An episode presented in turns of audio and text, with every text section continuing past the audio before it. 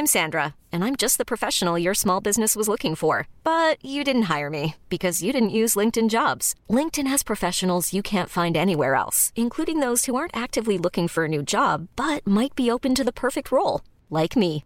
In a given month, over 70% of LinkedIn users don't visit other leading job sites. So if you're not looking on LinkedIn, you'll miss out on great candidates like Sandra. Start hiring professionals like a professional. Post your free job on linkedin.com/achieve today. 19h, c'est l'heure. Ravi de vous retrouver ce soir. Marc, non mais très sincèrement, vous pouvez me ramener après parce que j'ai pas de voiture. ce soir. Ah non, vous venez de tenir quelques propos qu'il faut que vous êtes à pied ce soir. Non mais c'est vrai, je suis à pied. Il y a quelqu'un qui peut me ramener ou pas? Ah, moi, je, vous accompagne- mon permis de conduire et je vous emmène. je peux vous accompagner à pied. Marcher avec vous dans Paris. Je sais presque piloter un avion, mais pas une. Bon allez, je ferai un effort. Soyez gentils. Moi, Ah, excusez-nous, hein, on est en train de mettre les. Il est 19h. Vincent Fernandez est là pour la Minute Info. Bonsoir Vincent. Bonsoir Christine, bonsoir à tous. Et à la une de l'actu, le chef de l'État appelle à un retour au calme ce soir dans le cadre du mouvement de colère des agriculteurs. La FNSEA, elle, appelle à suspendre les blocages. Dans le même temps, certaines collectivités, elles, dressent un premier bilan de ces derniers jours. À Agen, notamment, les dégâts sont estimés à 400 000 euros. Les mesures censurées de la loi immigration vont-elles finalement être réintégrées? Le groupe centriste au Sénat a déposé une proposition de loi dans laquelle figurent 16 de ces dispositions, parmi lesquelles le durcissement des conditions d'accès au regroupement familial ou encore aux APL. Et puis enfin, le chef du Hamas est attendu en Égypte pour discuter d'un nouvel arrêt des combats. Le responsable du mouvement doit étudier une proposition de trêve qui lui a été adressée. Six semaines d'arrêt des combats et un nouvel échange d'otages israéliens contre des prisonniers palestiniens. Merci Vincent. Nous sommes très en retard. On a commencé très en retard hein, ce soir. Au sommaire, cette journée a été très importante pour les agriculteurs. Succession de conférences de presse et d'annonces de la part des ministres concernés par la crise, mais également du chef de l'État depuis Bruxelles. À l'issue du sommet européen, la FNSEA et les jeunes agriculteurs ont eux aussi tenu une conférence de presse pour appeler à lever les barrages, mais à maintenir la pression. Concrètement, les annonces n'ont pas apaisé tous les agriculteurs. Plusieurs appels à maintenir la mobilisation, cacophonie sur le terrain et même en ce moment même devant le Parlement à Bruxelles, l'édito de Mathieu Bocoté. La crise vient de la France périphérique. Peut-être que cette crise va passer, mais elle ressurgira des mêmes territoires, selon l'essayiste Christophe Guilluy ce matin sur CNews avec Sonia Mabrouk. Il souligne la morbidité du, modèle des métropoles malthusiennes, individualistes, loin du réel et de la vie. En quoi ces révoltes ne représentent pas, ne représentent-elles pas les marges de la société, mais ce sont la société elle-même, c'est la société elle-même, l'analyse de Guillaume Bigot.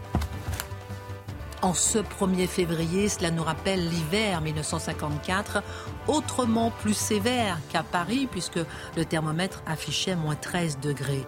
Suite à la mort d'une femme, un jeune curé, l'abbé Pierre, lance un appel à la radio pour venir au secours des plus démunis. C'est le début de la légende de ce prêtre iconique, mais aujourd'hui encore, il nous faut nous interroger sur les conditions de vie des plus déshérités.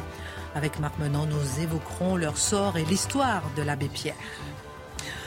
Aujourd'hui se tenait donc à Bruxelles un sommet européen initialement consacré à l'Ukraine, on l'a même oublié, mais très largement perturbé par la crise agricole. Quels sont les enjeux portés par la France aujourd'hui?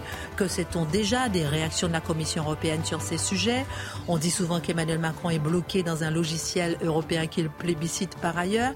Que comprendre du rapport à la Commission européenne ces derniers jours, le décryptage de Charlotte Dornelas et puis les professeurs étaient en grève. Aujourd'hui, ils le sont euh, dans un contexte où la ministre de l'Éducation nationale, Amélie Oudéa-Castera, est fragilisée comme jamais. Que comprendre de cette grève? Les revendications qui l'accompagnent sont-elles bien identifiées? L'édito de Mathieu Boccoté. Une heure pour prendre un peu de hauteur sur l'actualité. Mathieu a été chez le coiffeur, je ne sais pas si vous avez remarqué. Très beau garçon ce soir. Les mousquetaires prennent soin d'eux. C'est parti.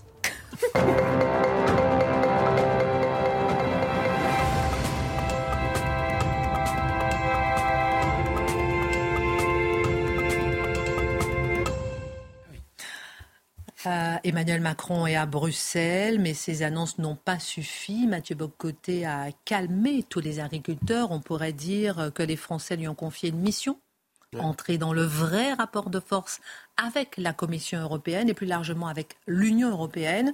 C'est une mission compliquée pour lui euh, quand on sait la profondeur des convictions européennes du président de la République. Oui, absolument. J'ai cherché à comprendre le sens de cette euh, présence à Bruxelles aujourd'hui vu le contexte actuel. Donc ça dépassait effectivement la, la question ukrainienne. On peut voir ça comme le moment du grand écartèlement d'Emmanuel Macron. C'est-à-dire, voilà un homme, et on, va voir qu'il va résoudre l'écartèlement à l'avantage de ses convictions européistes. Mais voilà un homme qui avait comme mission aujourd'hui, pour euh, renforcer sa présidence, il devait envoyer le signal, c'est une forme de mise en scène théâtrale, qu'il allait à Bruxelles ramener un ordre dans une logique française. Il allait à Bruxelles non pas simplement pour défendre les intérêts français comme tant d'autres vont défendre les intérêts de leur pays, il allait pour créer objectivement, aux yeux de tous, à tout le moins, un rapport de force pour dire c'est terminé les excès de Bruxelles, c'est terminé les excès de la Commission, je rétablis un rapport de force à l'avantage de la France et ça sera l'occasion de montrer à tous que la France ne se laisse pas imposer des décisions qui sont contraires à ses intérêts. Donc ça, on pourrait dire, c'était la trame de fond de ce voyage aujourd'hui, de cette présence aujourd'hui. Donc Emmanuel Macron n'y allait pas sur le mode justement du je suis un européiste fervent, je veux toujours plus d'Europe. Euh, mais il y, a, il y a sur le mode j'ai changé. J'ai changé suffisamment Aujourd'hui, vous allez voir l'Europe, je suis là pour la calmer, pour la mater si nécessaire. Mais ça dure le temps de quelques discours. Euh, on l'entendait parler aujourd'hui, j'avais quelquefois l'impression que notre ami Bigot était président de la République pour un instant, euh, parce que le, le, président de la République était assez sévère envers l'Europe. On avait l'impression que l'Europe causait des problèmes. On avait l'impression qu'il était temps de ramener de l'ordre. Mais à la fin, quelle est la solution proposée par Emmanuel Macron? Euh, C'est toujours plus d'Europe. C'est-à-dire que tout ça, un discours, notamment avec la création, c'est formidable, c'est presque de la poésie. La force européenne de contrôle sanitaire et agricole. Donc, il manquait probablement une force à Bruxelles. Il manquait probablement un organe de contrôle. Il manquait probablement un organe producteur de normes, et ça manquait évidemment. Donc, pourquoi ne pas en faire un nouveau au terme de cette crise dont une bonne partie des, on pourrait dire, la colère s'alimentait du refus de l'hypernormativité bruxelloise? Quelque chose de peu étonnant. Je me suis permis de faire un détour aujourd'hui par une lecture pour voir quel est l'état d'esprit du président de la République lorsqu'il aborde la question européenne. Parce qu'on sait qu'il y avait trois grands enjeux. Globalement, les normes de Bruxelles dans le cadre de la crise européenne euh, des agriculteurs, la question des migrants, qui n'est jamais loin, soit dit en passant, et l'Ukraine, évidemment. Alors ça, c'est particulier, parce qu'on comprend que l'Europe est toujours prête à faire plus et trouver des ressources infinies pour l'Ukraine, ressources qui, je reviendrai, qui manquent quelquefois pour ses propres citoyens. Donc c'est comme si c'est plus avantageux d'être à la frontière de l'Europe que d'être dans l'Europe directement pour les peuples. Cela dit, j'y reviens parce que c'est assez intéressant. J'ai relu aujourd'hui, dans les mémoires de Jean Monnet, hein, les mémoires de Jean Monnet, euh, qui ont été réédités en 2022, une double préface. Il y a une préface d'Ursula von der Leyen et il y a une préface d'Emmanuel Macron. C'est quel livre, pardon Alors, ce sont les mémoires, de, les mémoires de, Jean Monnet. On le voit à Donc, le père fondateur de, l'Europe, donc les mémoires de Jean Monnet. Et qu'est-ce qu'il nous dit là-dedans? Alors, je, Emmanuel Macron dénonce dans, ce, dans sa préface les égoïsmes nationaux, les individualismes nationaux. Autrement dit, des nations qui n'ont pas compris que la logique de notre temps se situe au niveau européen. Et Madame von der Leyen, je sais aussi, parce que les deux signent ensemble. Faut pas, faut pas, en fait, chacun leur préface, mais signent le même livre. Euh, elle a cette phrase qu'elle dit, c'est vraiment passionnant, ça m'a frappé en effet, une citation de Jean Monnet, c'est Mme von der Leyen qui parle. Peut-être la phrase la plus célèbre de ses mémoires m'a toujours accompagné dans les moments les plus délicats de mon mandat en tant que présidente de la Commission, et je vous cite. J'ai toujours pensé que l'Europe se ferait dans les crises et qu'elle serait la somme des solutions qu'on apporterait à ces crises. C'est intéressant quand même. Oh. C'est Mme von der Leyen. Qu'est-ce qu'elle nous dit? C'est plus il y a de crise, mieux c'est pour l'Europe. Plus on construira de l'Europe. Et voilà. et sachant que rien n'est plus important que la construction européenne, sachant qu'il n'y a aucun problème, ne peut-être, en fait, je, je formule autrement, rien n'est plus important, quelles que soient les circonstances, que la solution, ce soit il faut plus d'Europe. C'est la solution en toutes circonstances. Ce que disait aussi Jean Monnet, hein, on va le citer un instant, ce livre préfacé de manière à la manière de livre prophétique et par Emmanuel Macron et par Mme von der Leyen, les nations souveraines du passé ne sont plus le cadre où peuvent se résoudre les problèmes du présent, et la communauté elle-même n'est qu'une étape vers les formes d'organisation du monde de demain. Alors, je trouve ça intéressant de passer par ce petit détour littéraire. Pourquoi? Parce que ça nous dit la structure mentale de ceux qui nous dirigent. Aujourd'hui, en fait depuis quelques semaines. La colère des agriculteurs, c'est une colère qui dit moins de normes, moins d'Europe, moins d'encadrement, ce qui veut dire pas d'Europe, mais il faut changer de modèle mais on est avec une classe dirigeante qui ne peut pas sortir de ce système mental. Euh, quoi qu'il en soit, j'y reviens. Il y a deux étapes, en fait. Il y a la question du Mercosur. C'est intéressant. Donc, d'un côté, la France dit, on va tout faire pour que ça passe pas, mais on va tout faire pour que ça passe pas ne veut pas dire ça passera pas.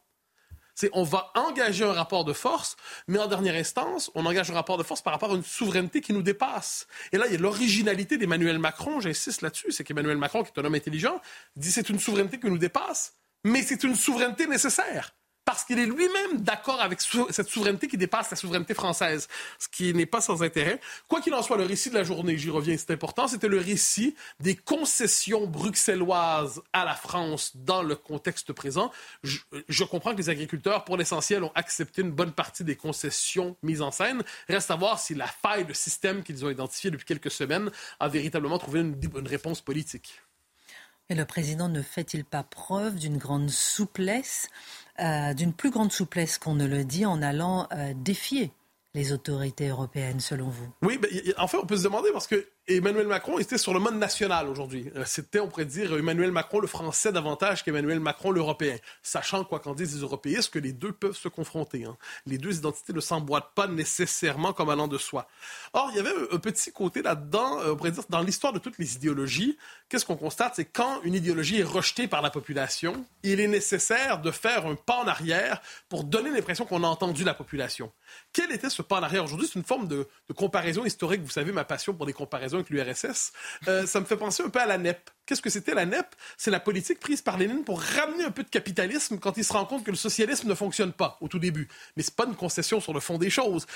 C'est nécessaire pour un temps de réinjecter un peu de capitalisme. Ça va, ça va oxygéner la société, mais ça permet de faire un saut ensuite pour avoir plus de socialisme. Autre contexte, je dirais que d'un point de vue européen aujourd'hui, qu'est-ce qu'on a vu, c'est il faut ramener un peu de nation, un tout petit peu de nation, pour être capable de se donner un nouveau souffle pour le prochain grand saut européen, pour le prochain grand saut européiste. À tout le moins, c'est comme ça que je le comprends. Par ailleurs, je l'évoquais il y a un instant, il y a la question de l'Ukraine qui est absolument fascinante ici. Rappelez-vous la phrase que j'ai dit de Mme von der Leyen, citant citant euh, euh, Jean Monnet, qui dit les crises sont essentielles à la construction de l'Union, et j'ajoute rien n'est plus essentiel que la construction de l'Union. Qu'est-ce qu'on peut comprendre, c'est que de ce point de vue, et je ne prête aucune pensée coupable ou complotiste là-dedans, je dis simplement, il faut voir une logique. Du point de vue de la construction européenne, on pourrait dire qu'on a tout intérêt à ce que la guerre en Ukraine dure le plus longtemps possible, parce que plus la guerre se déroule et plus la souveraineté européenne se constitue, plus la souveraineté européenne se constitue, plus la construction de l'Europe avance, et plus la construction de l'Europe avance, et plus l'humanité est heureuse. En gros, si j'ai bien compris leur raisonnement.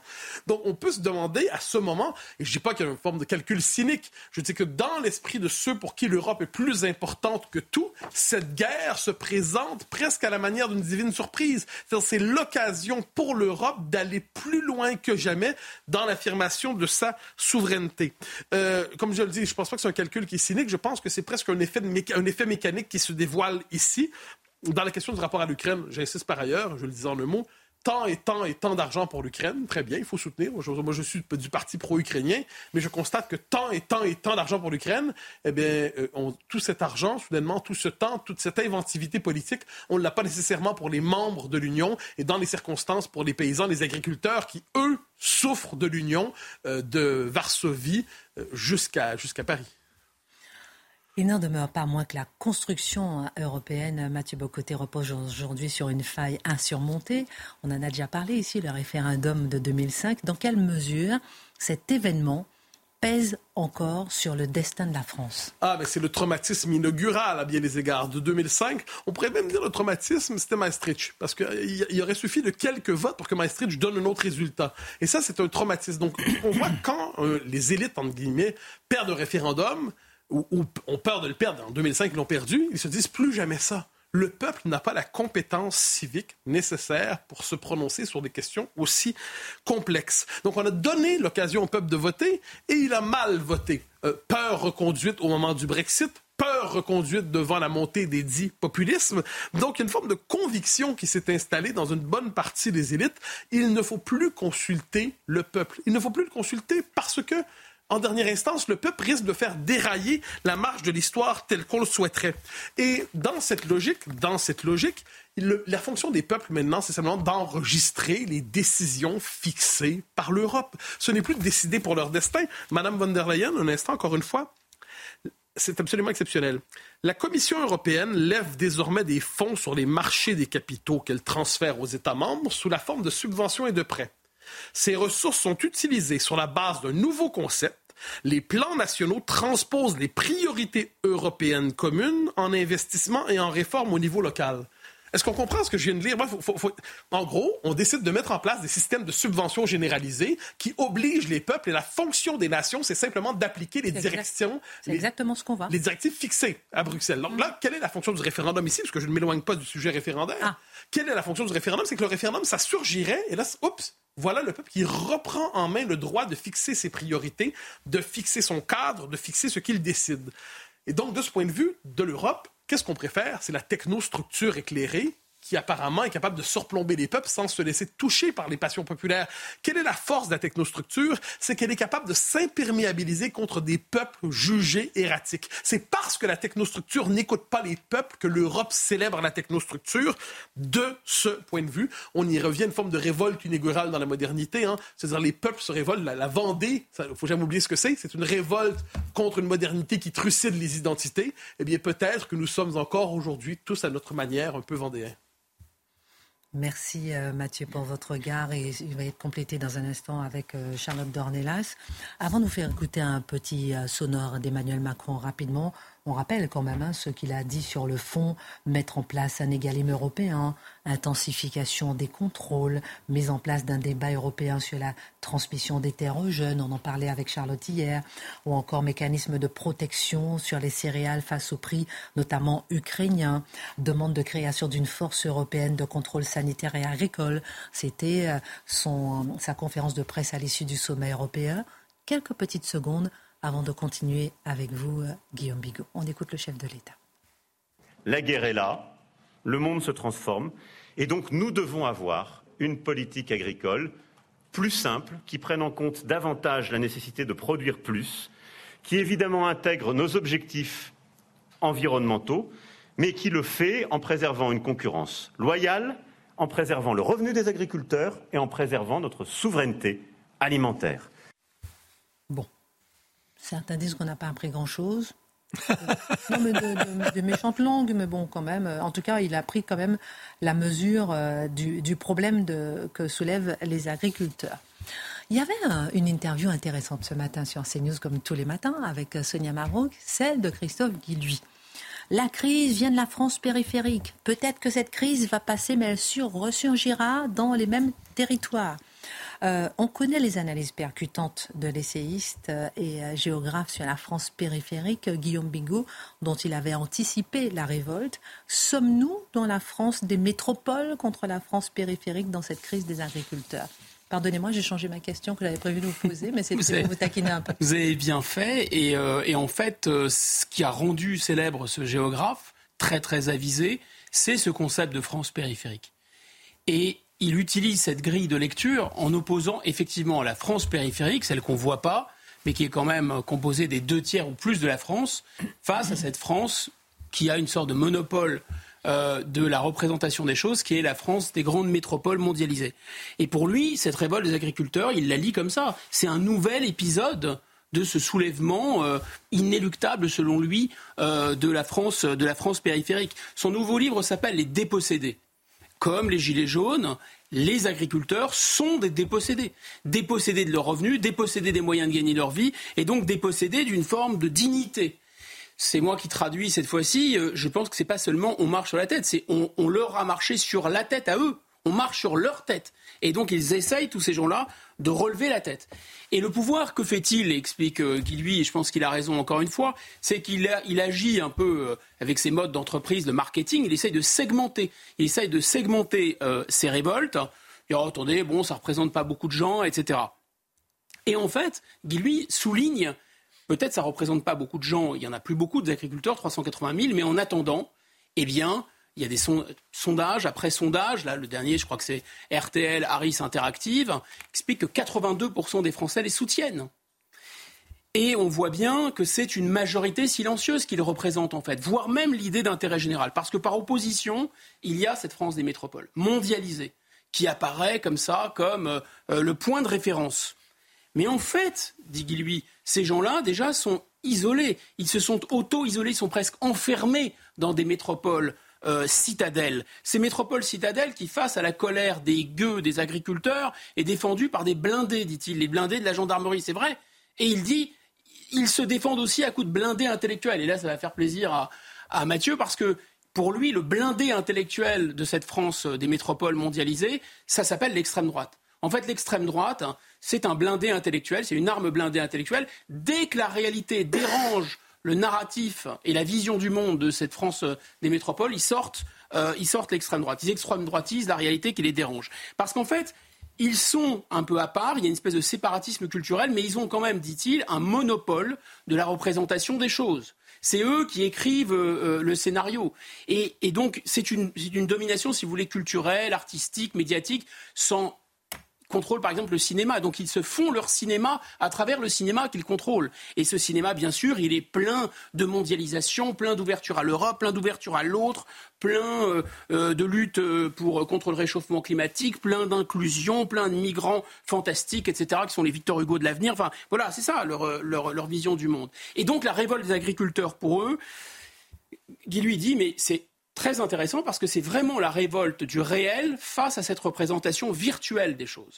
Et cette révolte du réel, en plus, c'est la révolte de gens qui sont vraiment avec des contraintes énormes. Les contraintes climatiques, bien sûr, les contraintes du cours des matières premières. Et qu'est-ce que fait cette France virtuelle des métropoles européistes? Eh bien, elle leur aggrave ce tableau c'est-à-dire qu'elle leur colle des contraintes. Or, dit-il, et il a raison, cette France des métropoles mondialisées n'a qu'une obsession, c'est le no limit des marchés. Eux, ils sont dans le no limit, mais ils collent des limites aux autres en réalité. Et ça, c'est absolument incroyable. Si on prend juste l'exemple du poulet ukrainien, c'est exactement ça, c'est le no limit mondial. C'est-à-dire que pour se donner bonne conscience, on va, euh, il y a quasiment un seul, je crois, un seul producteur, un seul oligarque dont la société est basée à Chypre, qui va inonder le marché européen de poulet voilà. Comme ça, il y a des gens qui vont faire du business avec ça, des grandes entreprises. Ils vont s'en mettre dans les poches. Et euh, finalement, bon, bah, on va quand même coller des normes. Alors évidemment, ils ne vont pas manger ce poulet-là qui n'est pas très bon. Mais noblesse n'oblige plus puisqu'ils n'ont plus de vision de la société. Et en fait, on peut se dire qu'à toutes les époques de l'histoire, noblesse doit obliger. C'est-à-dire ceux qui dirigent et ceux qui sont dirigés partagent quelque chose en commun. Mais on le voit avec Mme Oudéa Castera, on le voit avec M. Papendai, on le voit avec les sénateurs qui s'augmentent. Bah, les règles, c'est pour les autres, c'est pas pour eux. C'est intéressant parce qu'en regardant l'actualité, euh, je me suis dit, est-ce qu'il y avait personne à un moment ou à un autre qui se dit, non mais au moment de l'Ukraine, euh, stop, on va quand même. Il n'y a pas une personne qui se lève pour dire attention, attention, il y aura des conséquences. Marquons une pause, méditons. Bah, les agriculteurs quand même. Voilà. Et voilà. Mais, mais il a fallu hein, euh, du temps, des mois, des semaines pour crier. À suivre, on marque une pause et on continue sur le sujet. Retour sur le plateau de Face à l'info, Guillaume Bigot.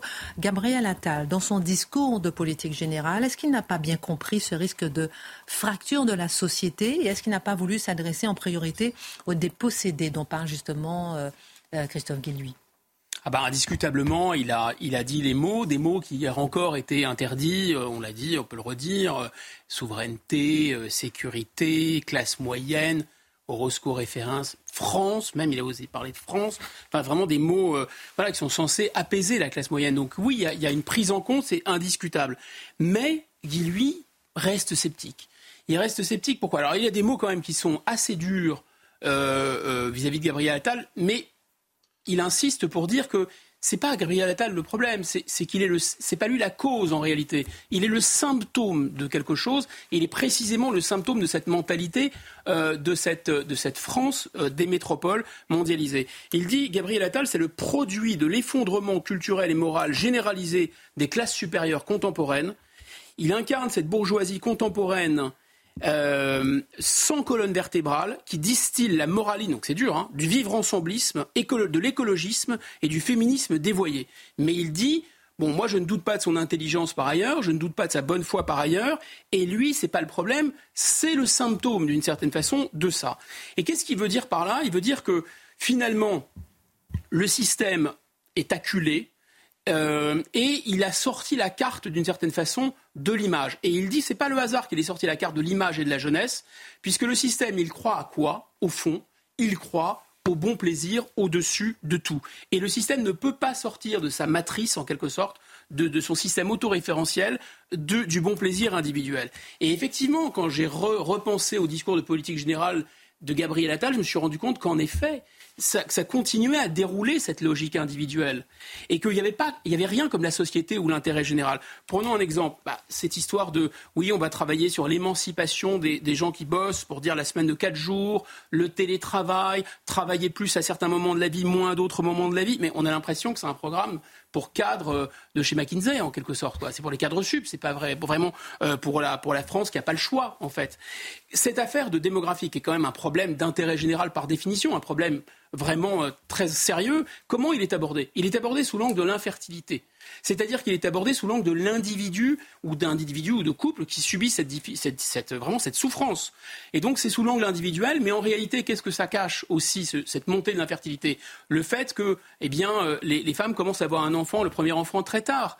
Et en réalité, le gouvernement reste dans cette matrice individuelle. Il n'ose pas dire aux femmes, mais en, fait, le problème, c'est qu'il y, a une limite qui s'appelle euh, euh, la biologie. Donc, vous voyez, prenons un dernier exemple, l'autorité ou le fait que, euh, et, Marx en était félicité, que les jeunes, par exemple, turbulents, va les envoyer dans des, dans des pensionnats. Bah, dit, s'ils le souhaitent. S'ils le souhaitent. Donc, on reste dans la matrice de l'individu. On ne peut pas en sortir, il n'y a rien comme l'intérêt général.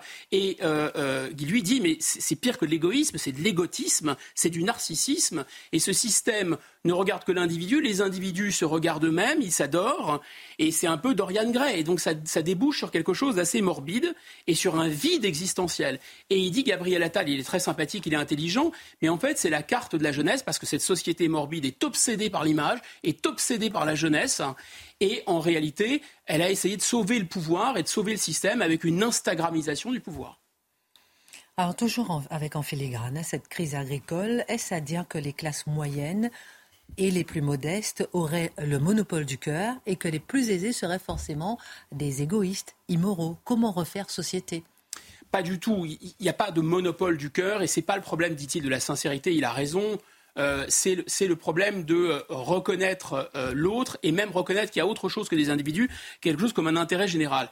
Et je pense que sa réflexion est intéressante. Il, se réfère à un concept forgé par l'écrivain anglais George Orwell, c'est celui de la décence commune. C'est pas que les, gens favorisés ont moins de cœur. C'est pas ça le sujet. Le sujet, c'est que les gens, enfin plus favorisés ont moins de cœur. C'est que les gens moins favorisés, dit-il, euh, eh bien, il y a des limites très rapidement. Et ces limites, elles font euh, que c'est ce que Orwell appelle la décence ordinaire, permet de maintenir les gens ensemble.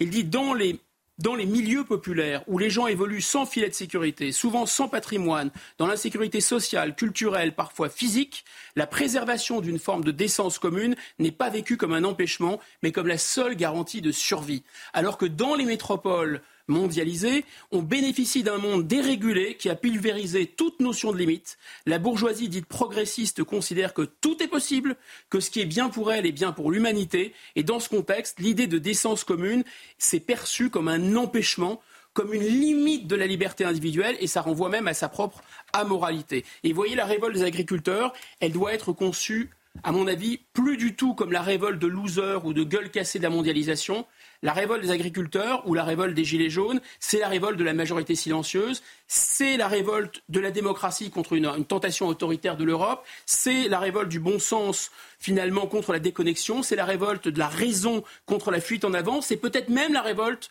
de la vie contre la morbidité. Notre regard, Charlotte Dornelas, sur euh, euh, l'analyse de Christophe Gullivi sur cette crise agricole analyse amplifiée euh, par euh, les propos de Guillaume Bigot ce soir. Non, mais il y, a, quelque chose de très intéressant et qu'on retrouve chez Guy alors qu'on retrouve et d'ailleurs qui, a évolué même, il s'est pensé de plus en plus sur cette question, en effet, du, rapport entre l'individu et le bien commun, ou euh, ça l'intérêt général, peut-être dans son prochain livre, il dira le bien commun, mais, mais on sent que là, il y a une remise en cause philosophique. Quand on dit en permanence, les hommes politiques de crise en crise ne peuvent pas réellement répondre, qu'est-ce que ça veut dire? C'est que en effet, on change des virgules, en effet, on change une une mesure, on cherche des mesures, mais avec toute la, même avec toute sa sincérité, on cherche des mesures, on remet en cause, on voit Emmanuel Macron qui, qui, qui se trahit lui-même dans les mots. Aujourd'hui, c'était stupéfiant pour revenir à la fin, pour, pour remettre toutes les choses en ordre. Mais parce qu'à la fin, la remise en cause, elle est excessivement profonde et elle est, si on va jusqu'au bout sur cette question de, de, penser la société comme un bien commun ou comme une somme, à la limite, dans le meilleur des cas, d'intérêts individuels, bon bah là, c'est une révolution, une contre-révolution en l'occurrence, philosophique extrêmement profonde. je, je, dirais que Guy Louis est probablement de tous les intellectuels français celui qui a le mieux pensé, mais dans la durée la dépossession de tant de Français. Il a compris ça très rapidement, il l'a théorisé, il l'a approfondi, ce qui fait que quand on se tourne vers lui, il y a toujours un ou deux coups d'avance. Parce que je pense que là, il y a la bonne grille de lecture, et ça, ça aide. Avec Laurent Bouvet sur l'insécurité culturelle, c'est la même thématique. Il y a une atomisation de l'individu. Et cette atomisation, paradoxalement, crée de l'individualisme. C'est-à-dire que plus on est dissous, plus à un moment donné, il y a quelque chose qui vient et qui est encouragé par le consumérisme, j'ai besoin d'exister, de revendiquer, de revendiquer un peu n'importe quoi. D'où cette société chaotique où plus personne ne sait où est sa place. Arrangez votre petite cravate, mon Marc. J'aime bien quand la cravate. Elle n'est pas bien mise. Ah, pardon. je veux prendre des cours chez Mathieu. Ah, je vais prendre des cours du soir chez Mathieu. il a le plus beau nœud de cravate de la planète. Ah L'élégance, le parent. Guillaume aussi, j'aime bien votre vous inquiétez pas. Est-ce que je prends sur Mathieu maintenant Ce 1er février nous rappelle l'hiver 1954, Marc Menant, autrement bien plus sévère qu'à Paris euh, ces jours derniers. Le thermomètre affichait moins 13 degrés suite à la mort d'une femme. Un jeune curé, l'abbé Pierre, lance un appel à la radio pour venir au secours des plus démunis. Faites-nous vivre ce moment euh, et racontez-nous un peu l'histoire de l'abbé Pierre. Alors en 1954, il y a un premier drame. Il y une première vague de froid, c'est au début janvier. Et on apprend à la radio qu'il y a un nourrisson de trois mois qui est mort dans un car, qui était le refuge où ses parents essayaient de trouver un tout petit peu de chaleur. C'est le premier drame et qui touche ce curé un curé qui, depuis des années, je dirais presque depuis son enfance, n'a qu'une obsession, les pauvres. Il est pourtant d'un milieu extrêmement bourgeois. On est dans, le négoce de la soie et les affaires familiales vont très très bien. Reste que c'est une famille très pieuse et on a le sens des plus démunis. Quand il a six ans, son père, le dimanche matin, après la messe, lui dit Viens, mon garçon, nous allons aider ceux qui n'ont rien. Alors il y a le quai où ils sont là. Déjà, on pourrait presque imaginer, extrapoler à partir de ce que nous vivons au quotidien. Et ils font en sorte que ces pauvres bougres aient un petit moment d'espoir. Plus tard, quand il a 12 ans, il, entre avec son père à l'hospitalier des veilleurs. Là, ça va encore plus loin. Ça rappelle presque Saint-Louis. C'est-à-dire que ce gamin de 12 ans, il aide à refaire une sorte d'apparence aux uns et aux autres. On leur coupe les cheveux, on leur taille la barbe. Il finit, il est tellement imprégné de ce désir d'aider les autres et puis de ce contact quotidien par la prière avec le Tout-Puissant, par avoir comme des illuminations. Il est dans les scouts, bien sûr. Ah bah oui, les scouts. Alors, forcément, quand on a ce rapport aux autres et celui au ciel, on a un côté rêveur. Et vous savez, il y a des totems chez les scouts. Je vais rien apprendre à notre Charlotte. Et lui, il s'appelle castor méditatif. Ça veut dire que de temps en temps, il se soustrait à l'ensemble. Et à 16 ans, les scouts partent à Rome. Et là, il dit, j'ai eu le coup de foudre avec Dieu. C'est-à-dire que c'est carrément un appel.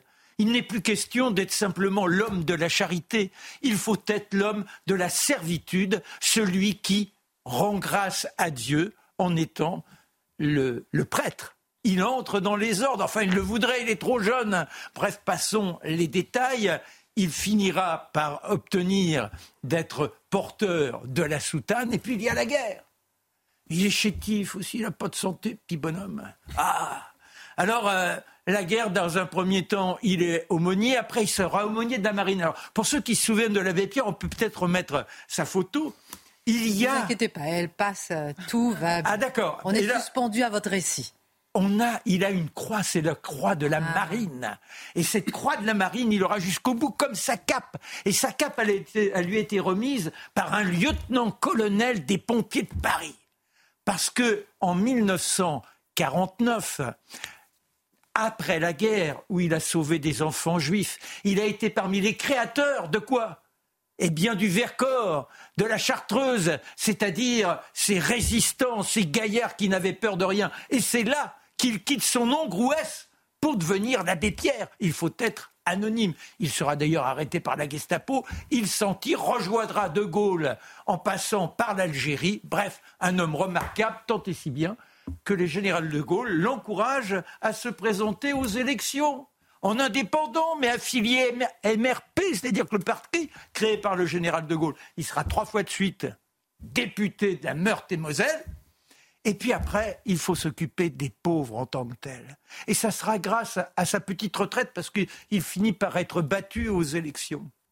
Et il crée Emmaüs en 1949. C'est quoi Emmaüs? Là encore, j'aurais pu appuyer sur couteau Charlotte Dornelas. Et serait apparu eh bien, la vérité qu'on lit dans l'Évangile selon Saint Luc. C'est un village en Galilée. Et c'est donc en, en hommage à ces Juifs qu'il choisit ce nom pour aider ceux qui, dans la rue, n'ont rien déjà. Ils, sont, ils fourmillent. Il créera ce que l'on appellera des bidonvilles. Mais à l'époque, ce n'est pas négatif. Ça veut dire simplement qu'il prend des plans qui ont été conçus par un Américain pour construire des villages, des villages d'urgence en métal et qui ont la forme d'un bidon, d'un demi-bidon, d'où bidonville. Et puis en 1952, il a besoin d'argent parce qu'ils ont beau aller fouiller les poubelles, récupérer, vendre, il manque. Et on lui dit, il y a le tout double, le kit tout double. Ça convoque la France tous les mercredis soirs à 20h30.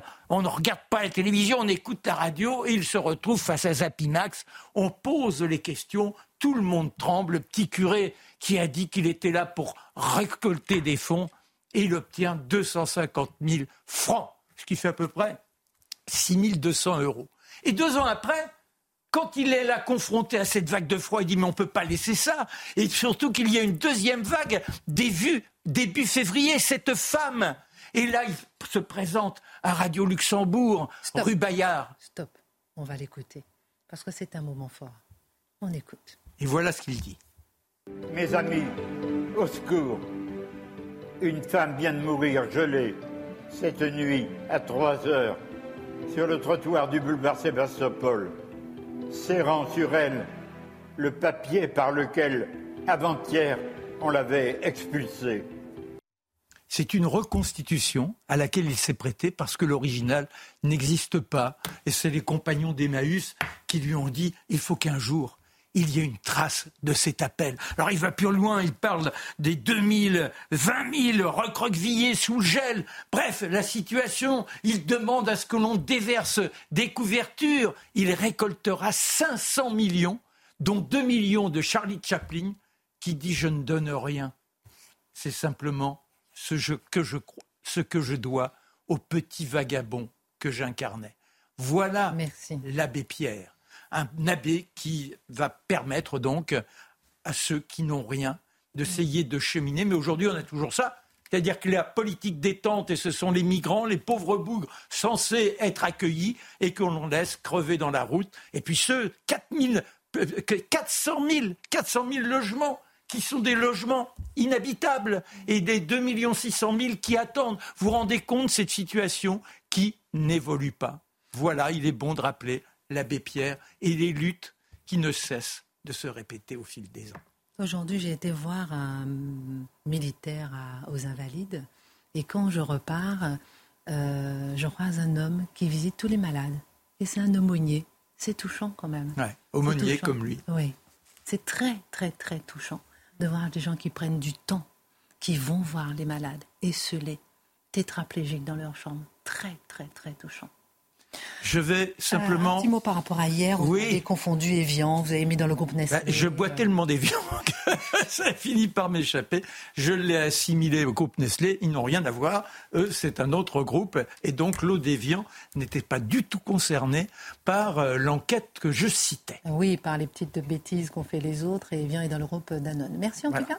Ça nous arrive à tous de faire des petites bêtises. Merci, beaucoup. trop d'eau. Euh, oui, vous devrez vous mettre un petit peu au vin peut-être. L'alcool est dangereux pour la santé. Pas de consommation excessive. Un petit peu quand même, mais pas trop. Dans un instant, on va parler de la, des, des, des, enseignants hein, qui étaient en grève. C'est intéressant parce qu'on a vu une image un petit peu violente aujourd'hui. Bon, à part Bruxelles peut-être. C'était pour la grève des, euh, la grève des enseignants apparaît. oui, certains se sont un peu euh, confrontés aux forces de l'ordre. Alors, ah, juste avant, Charlotte Dornelas, aujourd'hui, se tenait à Bruxelles, donc un sommet européen initialement consacré à l'Ukraine.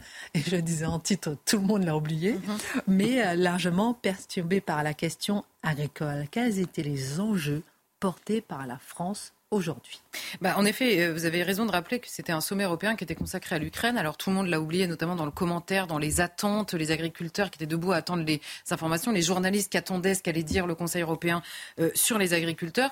Mais la Commission européenne, elle, n'a pas oublié que ce sommet était consacré à l'Ukraine, puisque la première information qui est sortie, parce que c'était quand même, c'est très opaque, hein, ces rendez-vous, on ne sait rien, sauf ce que nous a dit le président de la République, de ce qu'il a compris. On a déjà eu Emmanuel Macron qui nous annonçait des choses que contestait la Commission quelques jours plus tard. C'est déjà arrivé quand même. Donc il faudra avoir les réactions de tout le monde pour savoir un peu où on va et puis peut-être les actes aussi euh, euh, plus tard. Mais c'est vrai que la seule information concrète qu'on a eue de ce sommet, c'est les 50 euh, milliards accordés à, à l'Ukraine. Donc c'était quand même au centre, en effet, de cette, de cette rencontre. Mais il n'empêche que ces, derniers, euh, ces dernières semaines, ces derniers mois même, euh, l'Union européenne a été quand même euh, rappelée à l'ordre, on va dire, par le mouvement des agriculteurs qui a eu lieu, bon, en France, ça n'aurait échappé à personne, mais en Allemagne, en Pologne, en Roumanie, en Belgique, en Italie, aux Pays-Bas. Donc on voyait l'autre jour, Dimitri nous disait que c'était le, premier, le premier mouvement social européen. C'est très vrai, c'était des mouvements qui ont été nationaux, qui ont été, c'est des mouvements qui se sont adressés à leurs gouvernements nationaux avec une contestation de la, la, comment dire de l'implication on va dire de ces gouvernements dans la manière dont l'Europe conduit les peuples européens. Donc il y, avait deux dimensions, mais je rappelle quand même que les agriculteurs se sont d'abord adressés à leur gouvernement, j'y reviendrai. Et alors, bon, quels étaient les enjeux sur cette question-là?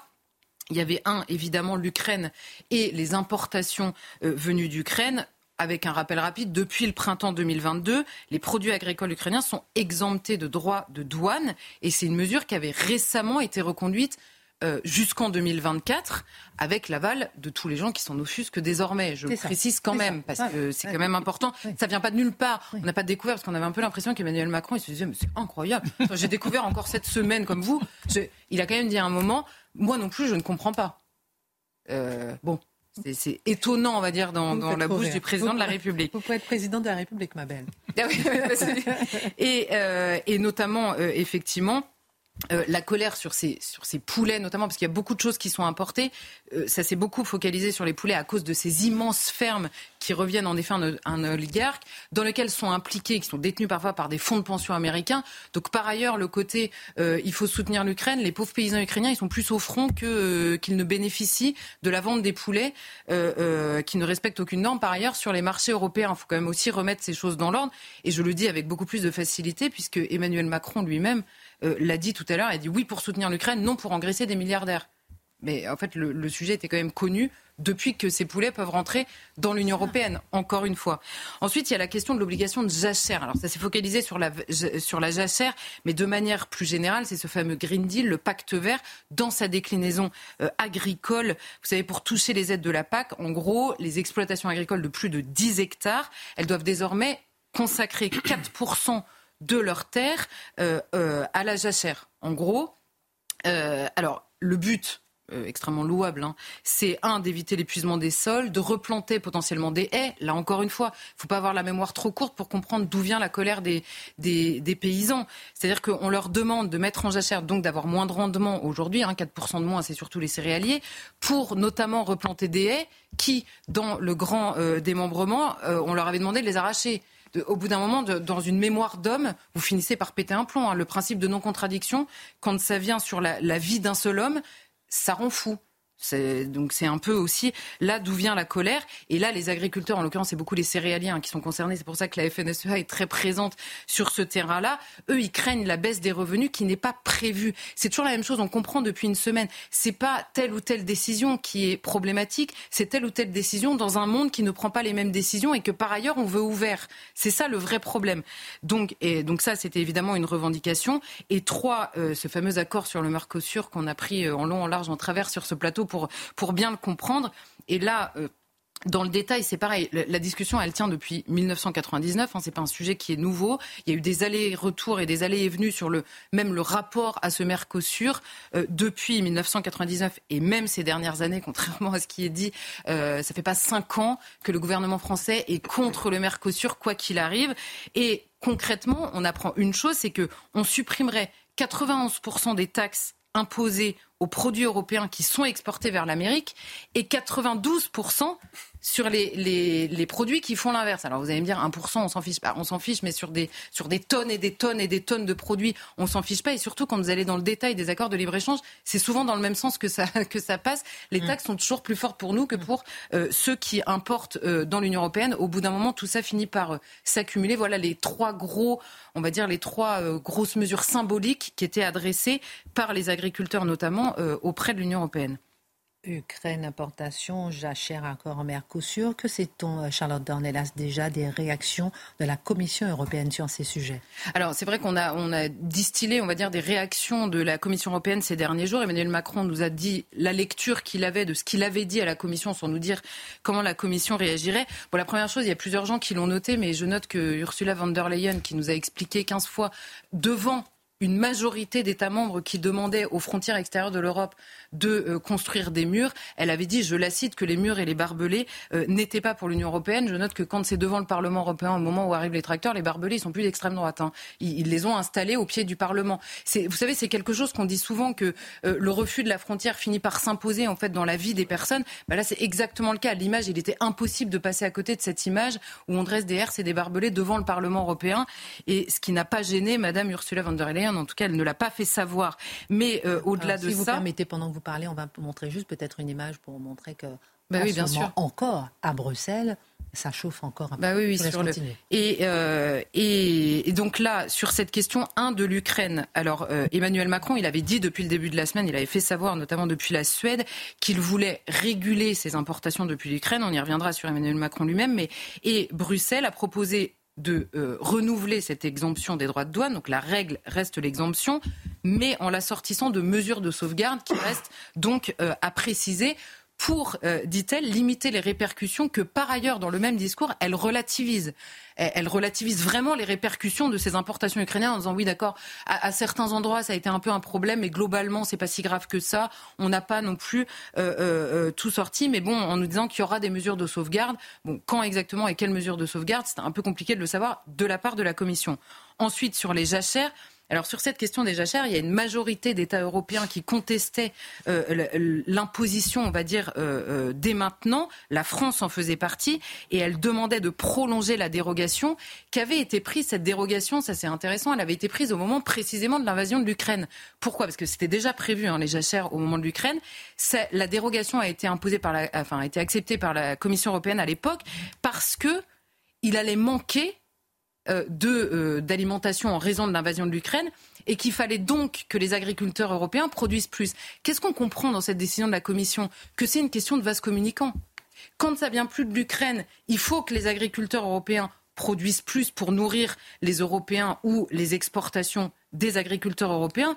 Mais donc, si on comprend bien, l'inverse est vrai aussi. C'est ça. Si on fait plus d'importations, ça veut dire que les agriculteurs français travaillent moins. Donc, c'est vrai dans les deux sens. Mais à part ça, ça n'a pas d'impact. Mais ça n'a pas d'impact, évidemment.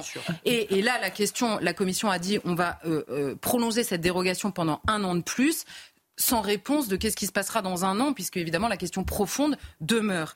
Ensuite, sur la question du Mercosur, bon, ça, alors là, c'est vraiment, comprennent qui pourra, hein, il faudra attendre pour voir. Euh, alors, on a euh, Gabriel Attal, Emmanuel Macron et Bruno Le Maire qui ont redit leur opposition au Mercosur, mais pas avec les mêmes mots exactement. Gabriel Attal a dit la France est contre. Bruno Le Maire a bien insisté, hein, il est ministre, ils n'ont pas le même euh, ministère, il a bien insisté pour dire qu'il y avait une opposition de la France en l'état C'est. En l'état. Et c'est tout est dans le en l'état, puisque en l'occurrence, euh, euh, le, la commission, euh, enfin Bruxelles a rappelé que les conditions n'étaient pas totalement réunies, mais que les négociations continuaient, contrairement à ce qui avait été dit en France, qu'elles étaient suspendues. Elles continuent et l'opposition en l'état euh, sur le Mercosur, ça n'a jamais changé. Emmanuel Macron, en fait, a varié selon le président, plus exactement du Brésil, parce que quand c'était Bolsonaro, il était, il est, en effet, il a dit beaucoup son opposition. Quand Lula avant et quand il est revenu, là, euh, euh, Emmanuel Macron était plus, plus favorable, on va dire, à cet accord, avec toujours depuis 2019 l'opposition, notamment en raison de, de, de, la concurrence déloyale. Mais je note qu'en 2018, il dénonçait les attitudes néo-protectionnistes, je le cite, qui s'opposaient à cet accord du Mercosur. Donc ce n'est pas aussi linéaire cette opposition euh, que euh, veut bien le penser, on va dire, depuis quelques jours. On dit souvent qu'Emmanuel Macron est bloqué dans un logiciel européen qu'il plébiscite par ailleurs, on en parlait un peu. Que comprendre du rapport à la Commission européenne ces derniers jours? Bah, C'était très difficile de s'y retrouver, hein, parce que d'abord, euh, euh, comment dire, dans, le discours d'Emmanuel Macron tout à l'heure, on a un Emmanuel Macron, je, je le redis, hein, Emmanuel Macron savait tout. C'est-à-dire qu'il a dit oui, les normes, c'est insupportable. Oui, les importations pèsent sur ce que vous faites. Oui, les normes écologiques que l'on vous impose à vous et que l'on n'impose pas aux produits qui sont importés, c'est absolument insupportable. La surtransposition euh, des normes européennes en France, je vous en parle même pas il est quand même président de la République depuis sept ans. Et c'est des sujets qu'on a vu émerger dans le débat public qui, qui, qui existaient déjà dans le monde agricole depuis très longtemps, mais qui ont émergé dans le débat public ces derniers jours et dont on n'avait non seulement euh, euh, pas entendu parler dans la bouche du président de la République, deuxièmement, ses priorités n'étaient pas les mêmes. Hein. C'est Emmanuel Macron à Marseille qui dit ce quinquennat sera écologique ou ne sera pas. Or, c'est précisément la réconciliation entre l'agriculture et l'écologie est, qui est l'enjeu, on va dire, de cette, de cette révolte en ce moment. Et donc, quand il dit ça, il a euh, choisi Pascal Canfin, qui a vraiment une lecture écologiste de la chose, pour aller négocier auprès de la Commission européenne. Donc il y, a, un moment où, là encore une fois, le principe de non-contradiction euh, empêche normalement euh, de, comprendre ce qu'il est en train de nous dire. Il nous dit l'égalim, ces derniers jours, ces ministres nous disent on n'arrive pas à le faire respecter au niveau français. Lui dit on va le faire au niveau européen. Je vais revenir sur ce qu'a dit Mathieu. La question de la souveraineté alimentaire, il n'a parlé que de souveraineté alimentaire en nous disant Farm to Fork, qui est défendu par la Commission comme un programme de décroissance. vu, on l'a vu, on l'a vu il y a quelques jours des commissions d'experts qui nous expliquent que c'est un programme décroissant. Et il nous dit l'enjeu le, de Farm to Fork, c'est davantage de production en Europe pour assurer la souveraineté alimentaire. Mais c'est l'inverse de ce qui a été négocié pour Farm to Fork. Donc moi, je ne sais plus euh, à qui me référer. Ensuite, en effet, euh, c'est sur les clauses miroirs. Il dit moi-même, je ne comprends pas. Et bon, là, Dimitri euh, euh, nous a expliqué l'autre jour qu'en effet, assurer des contrôles dans des pays étrangers, ça va être très compliqué. Donc, est-ce qu'il faut euh, négocier sur l'importation? Oui, mais une fois que les produits sont là, c'est quand même compliqué. Donc, comment on résout ce problème? On ne sait toujours pas. Et les imports d'Ukraine, où en effet, Emmanuel Macron nous dit oui pour soutenir l'Ukraine, mais non pour engraisser des milliardaires, cette question, elle se pose depuis le premier jour. Hein. Ceux qui font les poulets en Ukraine n'ont pas changé ces six derniers mois. Donc, la question existe depuis le premier jour. Et Emmanuel Macron nous dit, j'ai pris trois citations. Un, Emmanuel Macron dit ce serait une facilité de tout mettre sur le dos de l'Europe il y a quelques jours. que Emmanuel Macron n'a pas parlé clairement dans cette crise en attendant d'être à Bruxelles. Donc là aussi, il y a quand même un message relativement contradictoire. Il ne s'adresse aux agriculteurs qu'une fois euh, qu'il a rencontré Ursula von der Leyen. Donc je veux bien ne pas tout mettre sur le dos de l'Europe. D'ailleurs, on a euh, analysé très largement ici, comme euh, sur les ronds-points, enfin pas les ronds-points, mais sur les blocages des agriculteurs, que tout ne venait pas de Bruxelles. Mais lui-même envoie ce message-là très clairement. Bruno Le Maire qui dit Croyez-moi, quand la France veut quelque chose en Europe, elle a suffisamment de poids pour l'imposer. Le discours d'Emmanuel Macron tout à l'heure, c'était l'exact inverse. Je savais tout, j'ai essayé de vous défendre, mais on a fait l'inverse et donc on va continuer à vous défendre. Donc là, euh, c'est pareil, il faut savoir. Et enfin, Marc Fesneau qui nous dit la souveraineté, c'est bon pour l'écologie. Moi, je veux bien le croire, mais il va falloir convaincre désormais la Commission européenne qui dit l'exact contraire, euh, euh, qui dit l'exact contraire depuis quelques mois, à moins qu'en effet toute l'ambiguïté repose sur la souveraineté dont on parle. Reprenez la petite phrase. Elle m'a beaucoup plu l'histoire des barbelés avec euh, l'extrême droite et qu'on ne veut pas pour les migrants. Redites-moi encore. Le Parlement européen. Alors redites-moi, pardon. non, non, mais j'aime bien. parce que quand les, pays euh, des, qui voulaient protéger les frontières extérieures de l'Europe demandaient à construire des murs, vous savez, parce qu'une fois que les gens sont passés, on est obligé d'examiner leur dossier. On a beaucoup parlé de ça ici. Et elle avait dit les murs et les barbelés ne sont pas dans les valeurs de l'Union européenne, qu'ils le sont depuis qu'ils sont devant le Parlement européen. Et là, les murs et barbelés se sont bien érigés aujourd'hui. Merci pour votre analyse, Charlotte. Mathieu Bocoté, les professeurs sont en grève. Ils étaient en grève aujourd'hui. Ils le sont dans un contexte où la ministre de l'Éducation nationale, Amélie Oudéa-Castera, est fragilisée comme jamais. Que comprendre de cette grève? Les revendications qui l'accompagnent sont-elles bien identifiées? Et puis pendant que vous parlez, on va mettre une petite image quand même, parce que les forces de l'ordre, pour l'instant, on n'a pas vu de violence face aux forces de l'ordre, mais aujourd'hui, elle a quand même euh, une petite apparition. Ouais, mais en fait, je, je, je distinguerais entre les, ceux qui, parmi les professeurs, sont, bon, on pourrait dire, des, des gauchistes habituels qui rêvent d'affrontements avec les forces de l'ordre. Qu'on voit ici à l'image. Mais qui ne représentent pas, soyons honnêtes, l'immense majorité des professeurs. Euh, les, les, professeurs, aujourd'hui, je confesse là-dessus un biais personnel. Hein? C'est-à-dire, moi, je, ma grand-mère était prof, mes parents étaient profs, ma sœur est prof, j'ai été prof. Moi aussi, moi aussi, mais... mes parents, tout le monde. Ah, mais j'entends par là que j'ai une tendresse particulière pour ce milieu et, ce, prof. et ce métier. mais... qu'est-ce que je constate? Non, c'est qu'en fait, c'est, non, c'est même pas mes critiques. C'est qu'est-ce qu'ils nous disent en disant, ils disent, bon, il faut meilleur salaire. Évidemment, je pense que le, salaire des professeurs et des enseignants est, est ridicule. Euh, le manque de moyens dans les classes, ça va de soi. Détérioration des conditions élémentaires d'enseignement, on l'entend aussi. Mais sur le fond des choses, que nous disent les profs dans leur grève aujourd'hui, c'est que les conditions élémentaires pour enseigner, pour faire leur travail, ne sont plus rassemblées. Il faut comprendre, euh, au-delà des discours idéologiques qu'on peut entendre, je dirais même, même le prof le plus à gauche, là, il y en a quand même quelques-uns, là, même le prof le plus à gauche, lorsqu'il exige dans sa classe un peu de silence pour enseigner, lorsqu'il exige minimalement un rapport d'autorité verticale parce qu'il a le savoir et ses élèves n'ont pas le savoir, et qu'il exige de pouvoir tout simplement pouvoir enseigner sans euh, se faire menacer, sans que les élèves se menacent entre eux, qu'il veut transmettre son savoir. Il y a beau être aussi à gauche qu'il le souhaite à ce moment-là, cet homme est un conservateur. C'est-à-dire le professeur qui veut enseigner tranquillement et librement peut voter pour je ne sais quelle raison qui lui appartienne pour Jean-Luc Mélenchon au moment où il exige le respect de son autorité, où il exige le silence, où il exige... La... Il, dit ce que je vais vous apprendre, c'est important. Ce savoir-là est important. À ce moment-là, cet homme est dans la position de continuateur de la civilisation, quelles que soient ses préférences idéologiques.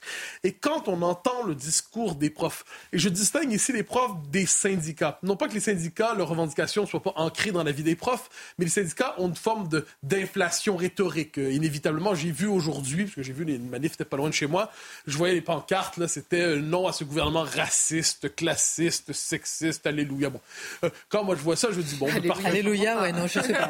On pas avec Charlotte, on n'est pas d'accord. C'est, pour moi, c'est, le discours attendu de militants qui, qui, qui sloganisent. Oui. Mais le commun des mortels réclame aujourd'hui fondamentalement. Hein, c'est un combat qui n'est pas sans lien avec celui des, des, des agriculteurs. Je ne veux pas faire des liens de, un, un, caractère grave, mais il y a quelque chose, c'est on veut faire notre travail librement. Laissez-nous la possibilité d'enseigner tranquillement, de faire notre travail, de transmettre le savoir sans avoir à se battre pour créer les conditions pour pouvoir enseigner. Parce que qu'est-ce qui s'est passé depuis une quarantaine d'années par rapport à l'école?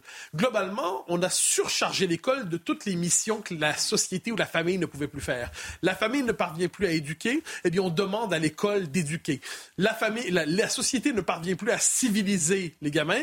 On espère que l'école va être capable de civiliser les gamins. La société n'est plus capable de produire suffisamment d'empathie chez le commun des mortels pour dire de préférence pourriez-vous ne pas agresser à l'arme blanche votre voisin? Demande de base.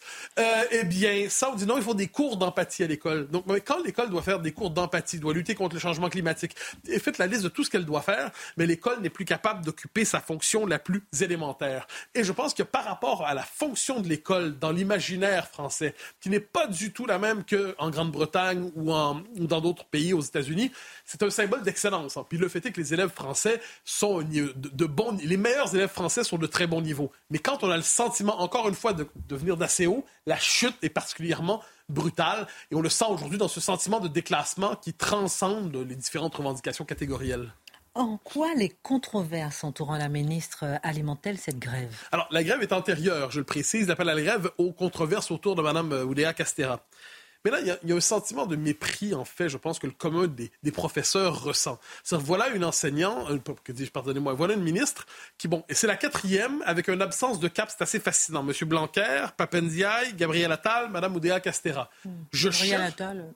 Ben, il était là, il était très bien. Mais oui, le fait est qu'on met par rapport à Papendiaï, ah, oui, c'était Et donc là, j'essaie simplement de comprendre quel est le fil conducteur. C'est mon petit côté un peu logique à l'ancienne. J'aime savoir, je me dis, c'est le même président, donc il doit avoir un cap, une direction. Or, qu'est-ce qu'on voit? Les profs disent, mais on, on a finalement, on est une variable d'ajustement, on est une variable plutôt secondaire dans tout cela. Donc, il y a une forme de mépris. Les professeurs se sentent méprisés dans les circonstances par l'absence de constance politique autour de l'éducation. Et à travers, à travers cela, je crois qu'ils disent tout simplement, si on pouvait avoir un ministre qui nous accompagne vraiment, et qui ne change pas aux six mois et qui sache, qui comprenne vraiment notre condition, peut-être que ça se passerait mieux pour enseigner chacun dans nos classes. Un remaniement approche. On observe. Encore oui, oui, on n'a pas fini. On n'a pas fini le remaniement, effectivement. Un nouveau ministre. Les secrétaires d'État, les ministres délégués, on attend. Ah oui. Conférence de presse, remaniement. À suivre, à suivre, à suivre. Tout de suite, Pascal Pro, l'un des Pro 2, sur CNews.